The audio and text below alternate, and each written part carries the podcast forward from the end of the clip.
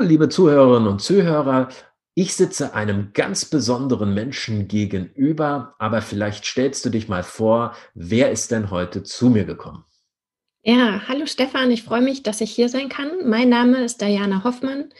Ich bin Inhaberin einer Social Media Agentur, nämlich der Agentur Diana Hoffmann, Social Media und Marketing. Und ich freue mich, dass wir heute hier sprechen. Ja, ähm, es ist nicht nur eine Social-Media-Agentur, sondern nach meiner Überzeugung die beste, die ich kenne. Und ich habe die ganz große Ehre, wenn mir die persönliche Bemerkung gestattet ist, Diana und du sagen zu dürfen. Ähm, das ist deshalb sehr bemerkenswert, weil Diana in ihrem Leben schon ganz, ganz viele spannende Projekte umgesetzt hat. Und ich freue mich unglaublich, dich zu kennen.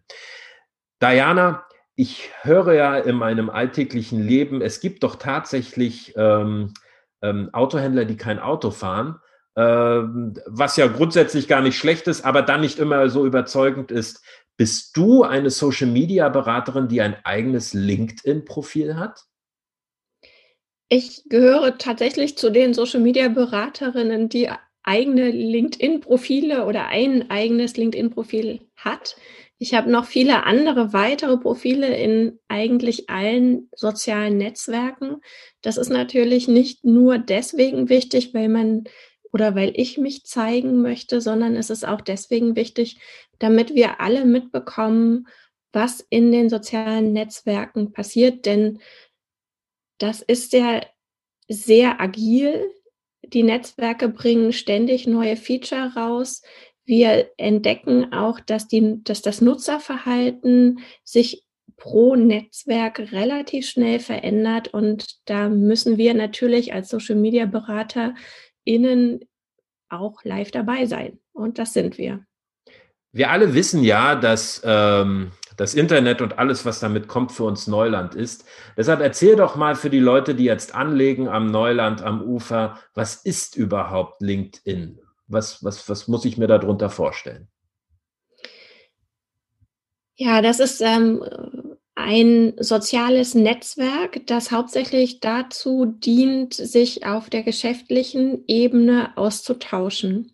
Ähm, man kann zwei Ziele dort verfolgen. Das eine ist, äh, Kunden und Kooperationspartner zu finden oder eben Mitarbeiter und Mitarbeiterinnen zu finden. Ähm, Im Grunde geht es darum, sich digital zu vernetzen und Beziehungen aufzubauen. Kann man also sagen, dass LinkedIn eine Art Facebook für den geschäftlichen Bereich ist oder ist die Analogie zu weit entfernt von der Realität? Tatsächlich äh, wird LinkedIn immer mehr als das Business Facebook gehandelt.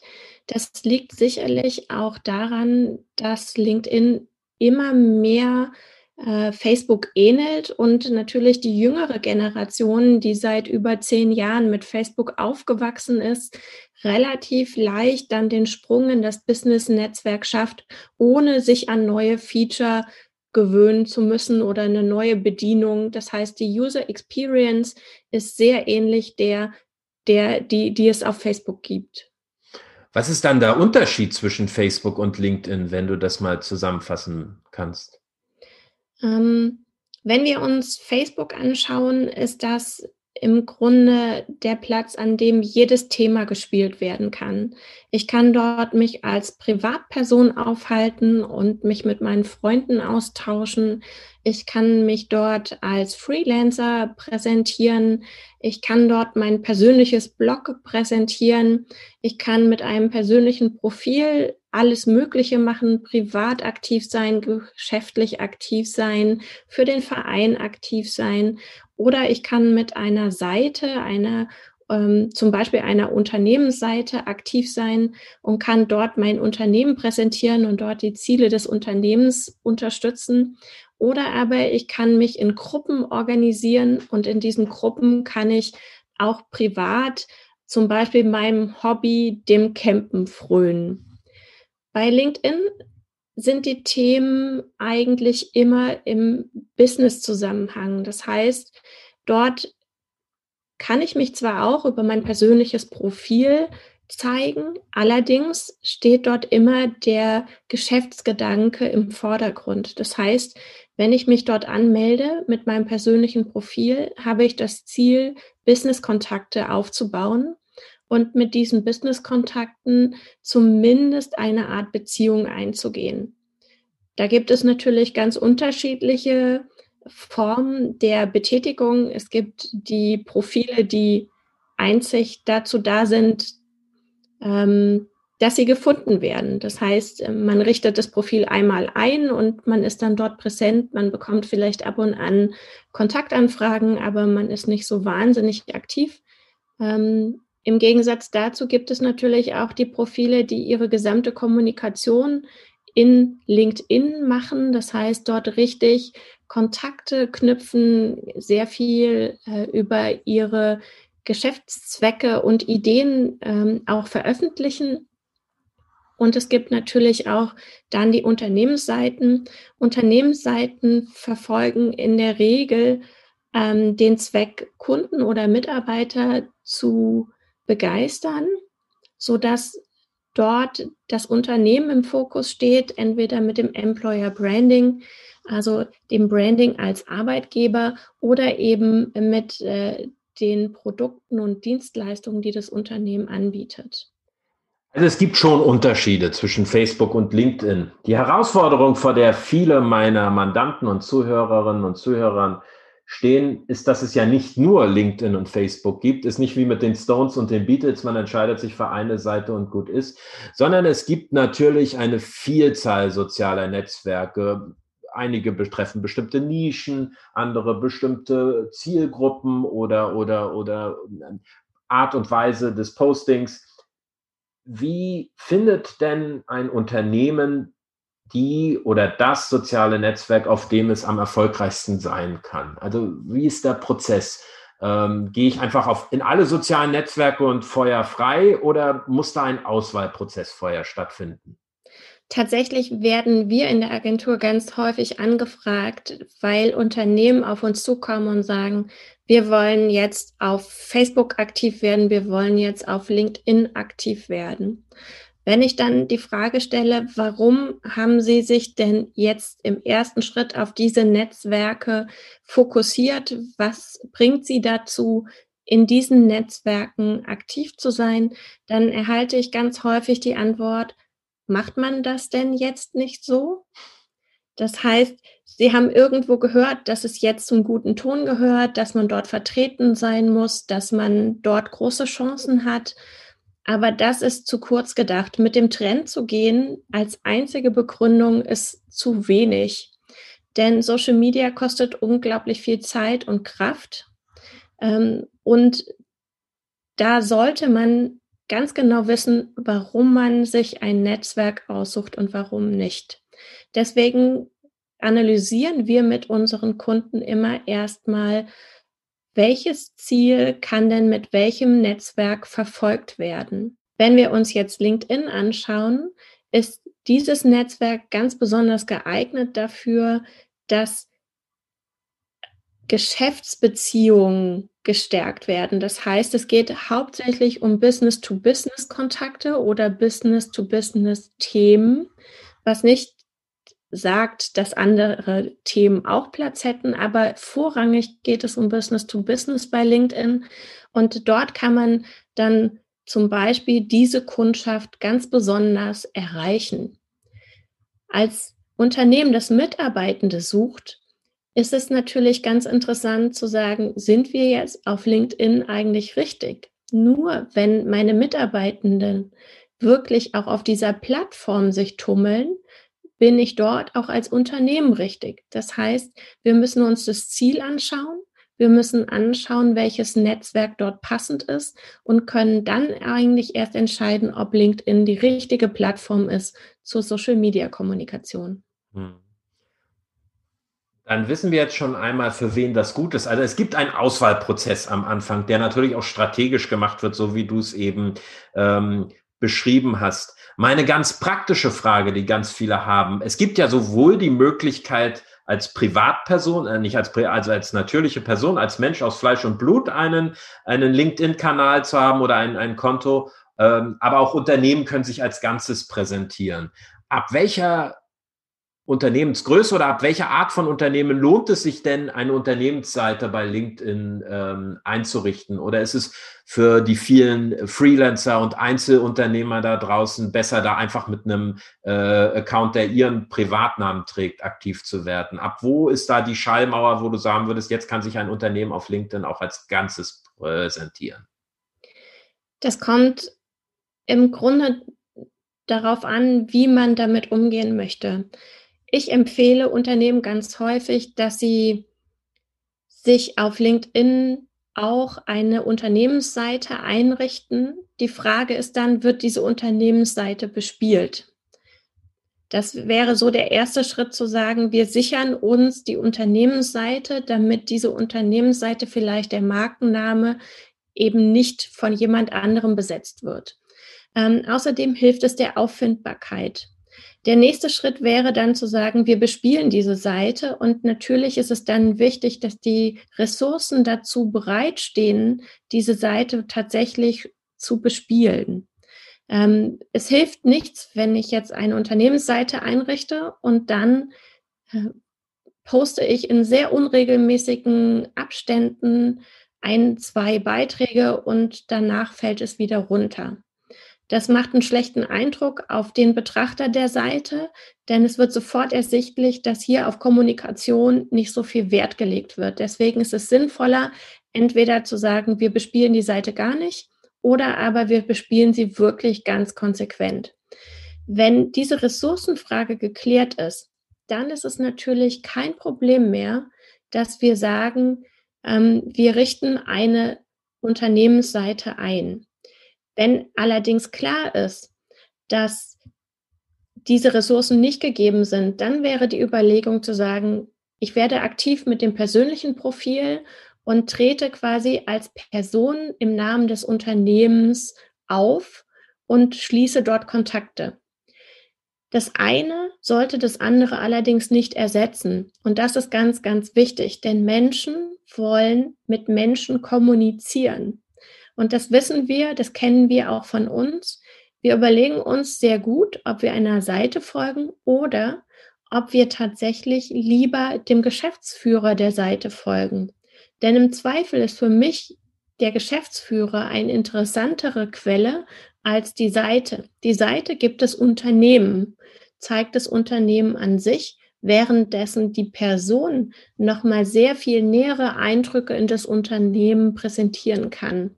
Und aus diesem Grund empfehlen wir Unternehmen zwar auch eine Seite zu pflegen, aber auch zu unterstützen, dass die Mitarbeitenden von sich aus aktiv sind. Das ist ein interessanter Punkt. Ich kriege sehr häufig von ähm, Geschäftsführerinnen und Geschäftsführern die Ausrede, wir gehen nicht in soziale Netzwerke, weil dann unsere Mitarbeiter, die dann irgendwie in ihren Profilen angeben, bei uns zu arbeiten oder ähnliches, die posten dann irgendetwas, was schlecht für unser Unternehmer-Image, Unternehmensimage ist, äh, was nachteilig auf unser Unternehmen zurückfällt. Die haben so richtig ein bisschen die Phobie davor, den nächsten großen Shitstorm loszutreten. Diana, gibt es bei irgendwelche Strategien, wie man Mitarbeiter dafür sensibilisieren kann, dass wenn sie schon angeben, bei einem Unternehmen zu arbeiten in ihrem Social-Media-Profil, dass sie dann natürlich auch Markenbotschafter sind, dass sie dann natürlich mit ihrem Arbeitgeber auch in Verbindung gebracht werden. Man kann ja den Mitarbeitern nicht verbieten, irgendetwas zu posten, aber wie kann man sie denn dafür sensibilisieren, dass das durchaus äh, auch zu ihrem Vorteil sein könnte. Also, oder anders ausgedrückt, kannst du den Mandanten, die davor Angst haben, diese Angst nehmen?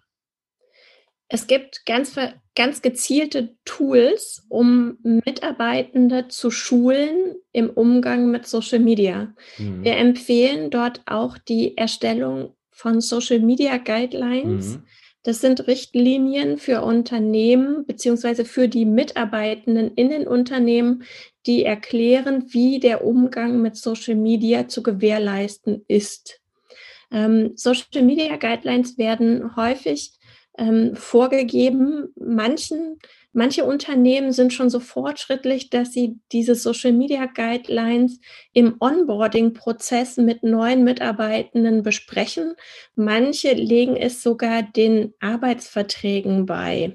Also das, das heißt, ähm, so je je besser der Mitarbeitende geschult ist im Umgang mit Social Media, desto besser kann er einschätzen, wo vielleicht Risiken liegen für das Unternehmen und kann auch einschätzen, was sinnvoll ist und was nicht sinnvoll ist, auch im Namen des Unternehmens. Mhm. Und daher empfehlen wir zum einen die Erstellung beziehungsweise auch Erarbeitung von Social Media Guidelines, das regelmäßige Schulen der Mitarbeitenden, damit die Mitarbeitenden auch wirklich verstehen, was Social Media bedeutet. Und im dritten Schritt empfehlen wir auch, die Mitarbeitenden über die Social Media Aktivitäten mhm. des Unternehmens tatsächlich auf dem Laufenden zu halten, damit die Mitarbeitenden ein Gespür dafür kriegen, wie bedeutend oder interessant oder auch wirksam Social Media in der Unternehmenskommunikation sein kann. Ich spiele jetzt mal den bösen, kritischen Kunden und Advocatus Diaboli. Ich habe eben schon einen Stolperstein, für mich sind das immer Ausreden, ähm, äh, gebracht mit, oh, wie gehen wir dann mit unseren Mitarbeitern um? Dafür hast du uns jetzt eine Strategie genannt. Ich nenne mal einen weiteren Punkt, den Unternehmen, mit denen ich im Gespräch bin, scheuen. Und vielleicht ist ja auch der ein oder andere Zuhörer dabei, der da noch ein Problem im Kopf hat. Ähm, Kritische Postings. Ähm, Unternehmen äh, setzen sich, wenn sie Social Media machen, natürlich auch eine Öffentlichkeit aus, die sehr viel schneller reagieren kann, als wenn das eine Plakatwand an der Autobahnraststätte ist. Ähm, denn da kann ja nicht so schnell reagiert werden. Bei Social Media so einen kritischen Post, äh, wenn einem das Unternehmen oder die Botschaft nicht passt, lässt sich ja viel, viel schneller und auch sehr viel anonymer absetzen. Wie geht man denn mit kritischen Postings um oder umgekehrt gefragt? Kannst du den Menschen und den Unternehmen die Angst vor kritischen Postings nehmen? Gibt es da denn Strategien? Zum Thema kritische Postings gibt es zwei Aspekte, die ich immer anführe. Der erste Aspekt ist, wenn über mein Unternehmen kritisch kommuniziert wird und ich bekomme es nicht mit, weil ich nicht in den sozialen Netzwerken bin, wird dennoch über mein Unternehmen kritisch diskutiert. Das bedeutet, bin ich nicht in den sozialen Netzwerken, setze ich mich lediglich nur der Unkenntnis aus. Das bedeutet, ich bekomme im Zweifel wichtige Dinge nicht mit. Das ist so das Erste, was mir bei solchen kritischen Kommentaren einfällt. Eigentlich möchte ich als Unternehmen doch wissen, was im Social Web über mich gesprochen wird, damit ich dann auch reagieren kann, damit ich dann auch sehen kann, ob irgendeine Flut an Kritik auf mich zukommt, damit ich auch dann in der, in einer Kommunikationskrise das Steuer in die Hand zurückbekomme. Und das ist natürlich etwas, was über Social Media Monitoring geht und es geht am leichtesten, wenn ich als Unternehmen selbst in den sozialen Netzwerken vertreten bin und dort gute Fachkräfte habe, die die Social-Media-Kanäle pflegen. Ganz unabhängig, ob sie extern gepflegt werden oder intern gepflegt werden. Wenn wir uns jetzt kritische Beiträge anschauen, dann gibt es immer die Möglichkeit, diese kritischen Beiträge auch zu clustern. Ist das jetzt eine Kritik, weil ein Kunde enttäuscht wurde? kann ich das regeln, indem ich auf den Kunden zugehe und sage, äh, wir haben Ihre Kritik vernommen, wir würden gerne das mit Ihnen klären, lassen Sie uns das im direkten Austausch einfach mal besprechen. Das heißt, ich gehe auf den Kunden zu, ich zeige mich dialogbereit als Unternehmen und nehme somit meine Verantwortung auch als Unternehmen wahr. Das wird von außen gesehen und von außen auch von anderen, nicht nur von diesem einzelnen Kritiker, sondern auch von den anderen wird es erkannt und honoriert. Das ist der erste Schritt. Der zweite Schritt ist, wenn jetzt wirklich ganz viel Kritik kommt, vielleicht auch ein Shitstorm, der gar nicht so häufig ist, dann auch dann kann man nämlich mit äh, Krisenkommunikation in Social Media sehr gut arbeiten, indem man analysiert, was passiert ist. Das heißt, man schaut sich die einzelnen Beiträge an, man identifiziert die Anführer in dieser Situation, man geht auch wieder in den direkten Kontakt und zwar erstmal im ersten Schritt öffentlich, damit alle sehen, das Unternehmen kümmert sich. Im Grunde ist das eine der wichtigsten Dinge, die man bei Kritik ähm, in, an, in Angriff nehmen muss. Man muss sagen, ich habe die Kritik gehört. Wir wollen das klären, wir wollen mehr darüber erfahren und kommen deswegen wieder auf den Kritiker zurück. Mhm. Und das ist etwas, was sehr spannend ist, weil in der Regel diese negativen Beiträge dann sehr schnell abflachen. Ich habe jetzt also verstanden, wenn ich das zusammenfasse, äh, was wir bislang besprochen haben. Ähm, du hast selber ein LinkedIn-Profil, du weißt, worüber du redest. LinkedIn ist ein Netz, soziales Netzwerk, ganz klar für den Business-Kontakt, während Facebook durchaus auch private Aspekte hat. Grundsätzlich muss man sich ganz genau überlegen, welches soziale Netzwerk für das eigene Ziel, für das eigene Unternehmen am besten ist und danach sich äh, richten und ähm, ähm, etwas aussuchen. Ähm, und Bedenken, die gegen, generelle Bedenken, die gegen das äh, Social Media Engagement sprechen, kannst du sehr gut zerstreuen. Beispielsweise Mitarbeiter als Markenbotschafter kann man qualifizieren. Das kann sogar ein Vorteil sein, insbesondere auch beim Recruiting, aber auch beim Verkauf der eigenen Produkte und Leistungen. Bei kritischen Postings kommt es vor allem an, Gesicht zu zeigen, nach außen zu kommunizieren und äh, zu belegen, ähm, dass man sich drum kümmert. Auch das kann ja die Markenbotschaft nur verbessern in einer äh, solchen Situation. Und wenn man nicht in sozialen Netzwerken ist, gibt es trotzdem Kritik, nur man selber hat am Diskurs keinen Anteil. Und das ist ja das Schlimmste. Ne? Also ich bin Jurist, wenn ich in der Ecke sitzen müsste im Gerichtssaal und ich dürfte nicht reden, ähm, äh, das würde mir wahrscheinlich das Herz brechen. Glücklicherweise gehe ich nicht mehr so oft zum Gericht, denn meine Mandanten haben das gar nicht nötig. Ich würde gerne jetzt ähm, für alle Unternehmerinnen und Unternehmer da draußen eine generelle Frage stellen. Wir haben jetzt über die richtige Auswahl des sozialen Netzwerks gesprochen. Wir haben auch darüber gesprochen, für wen was gut ist und wie man auch mit kritischen Punkten umgeht. Warum also Angst keine Ausrede ist, um Social Media zu machen. Nun ist ja so, ich kann ja aus meiner Haut als Datenschutzrechtsanwalt nicht ganz raus. Man kann LinkedIn und auch Facebook und auch alle äh, Social Media Seiten datenschutzkonform betreiben, aber es erfordert immer ein bisschen Aufwand. Warum lohnt sich dieser Aufwand trotzdem? Was kann man denn im Idealfall erreichen äh, mit einer guten Social-Media-Strategie und natürlich auch der anschließenden Umsetzung? Im Grunde geht es bei Social Media ganz häufig oder eigentlich so, wie wir Social Media in unserer Agentur verstehen, um den Dialog. Das heißt, wenn es gelingt, mit Kunden und Nutzern, Fans und Followern in den direkten Dialog zu treten, erzielt man eine sehr loyale Community. Mit dieser Community hat man den Vorteil, dass man Fürsprecher hat, dass man Empfehlungen generiert und das ganz ohne, dass man selbst etwas dafür tut. Oder natürlich tut man etwas dafür, denn man man bietet ein Informationsangebot, man führt die Community Ganz ohne ist es nicht, aber das, was man eben dann zurückbekommt, ist tatsächlich eine Community, die loyal ist, die wiederkauft, die empfiehlt, die Mitarbeitende generiert und so weiter. Das heißt, man baut sich dort im Grunde den eigenen Fanclub auf, um mhm. das so ganz klar und deutlich zu sagen, mit dem man dann auch wirklich sicher arbeiten kann.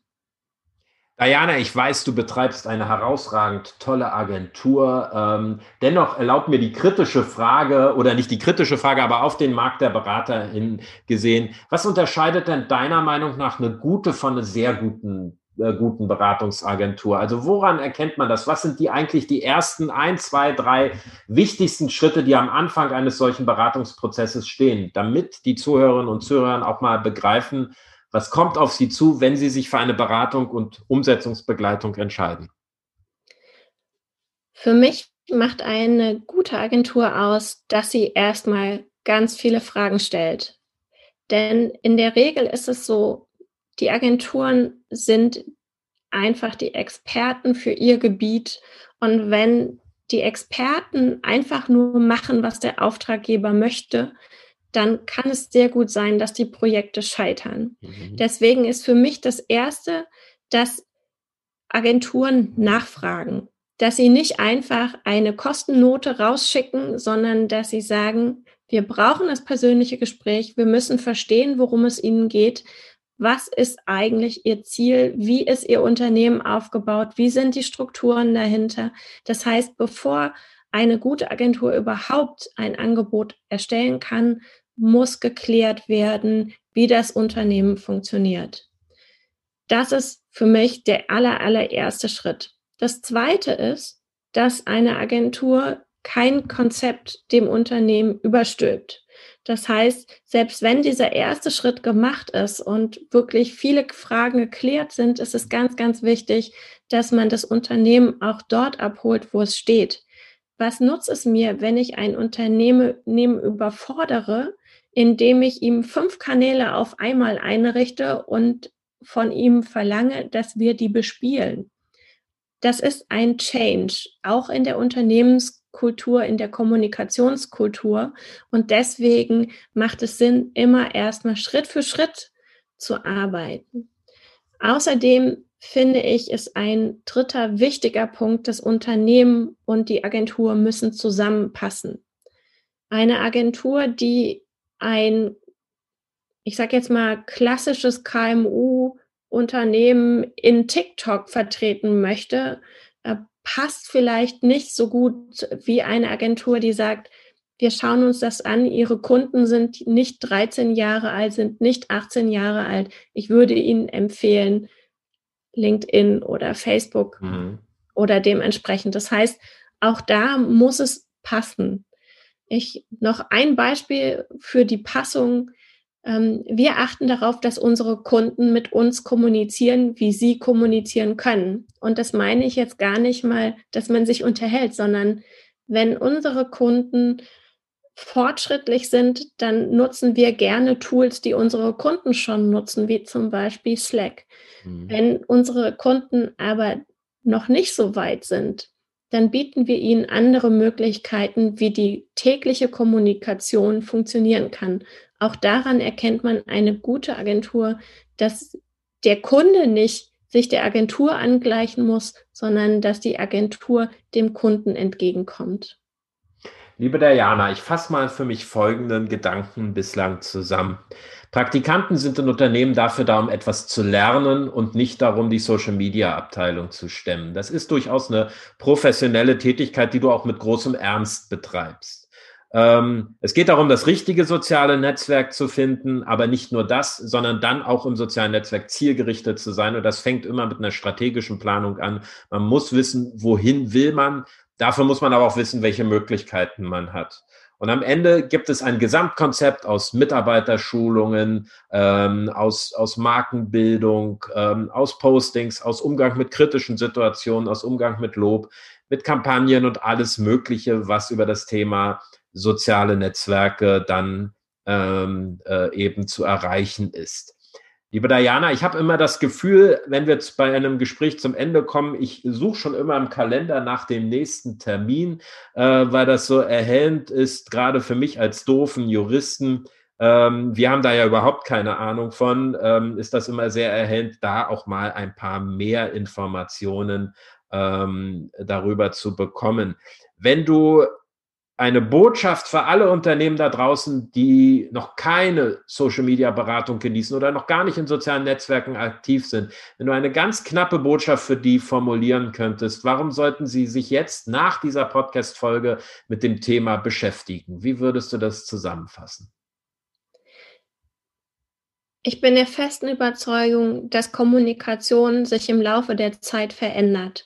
Wir erleben gerade jetzt durch die pandemische Situation eine enorme, einen enormen digitalen Schub nach vorne. Wir treffen uns per Zoom, wir sitzen im Homeoffice, all diese Dinge. Und deswegen glaube ich auch, dass die Kommunikation immer digitaler wird. Es ersetzt sicherlich nicht das direkte persönliche Gespräch, aber wir können darüber Menschen erreichen und diese persönlichen Gespräche bestens vorbereiten. Und aus diesem Grund empfehle ich den Unternehmen, gehen Sie dort, wo dorthin, wo ihre Zielgruppe ist. Und diese Zielgruppe befindet sich in den sozialen Netzwerken. Die junge Generation wächst über TikTok jetzt in die sozialen Netzwerke hinein. Es wird immer weiter sich verändern. Und aus diesem Grund, wer nicht mitmacht, wird irgendwann vor der Tür stehen und seine großen Kommunikationschancen verpassen. Fantastisch. Zum Schluss heben wir das Ganze auf eine Metaebene. Liebe Diana, empfiehlst du mir, diese Podcast-Folge bei LinkedIn zu veröffentlichen? Das verlinken? ist ja sehr praxisorientiert, deine Frage. Und ich empfehle dir ganz dringend, auch diese Podcast-Folge auf LinkedIn zu veröffentlichen. Tja, Leute, so habt ihr es gesehen. So leicht bekommt man kostenfreien Rat. Aber ich sag euch auch, äh, wenn ihr Diana kostenpflichtig beauftragt, es ist jeden Euro wert. Ähm, ähm, das äh, gönne ich jedem vom Herzen, dass ihr es schafft, in den begehrten Kreis der Kunden von Diana hineinzubekommen. Ist nicht so einfach, wie man sich vorstellt, ähm, aber auf jeden Fall spaßig und Gewinn bringt. Liebe Diana, hab vielen Dank für das Gespräch. Äh, bleib gesund, äh, lass uns in engem Kontakt bleiben und hoffentlich kann ich dich eines Tages nochmal wieder in meiner, an einer Podcast-Folge begrüßen. Vielleicht machen wir das mal bei der hundertsten Folge, denn, liebe Freunde, ihr wisst ganz genau, die Diana hat ganz großen Anteil an diesem Podcast. Vielen Dank und einen schönen Tag dir noch. Danke, Stefan.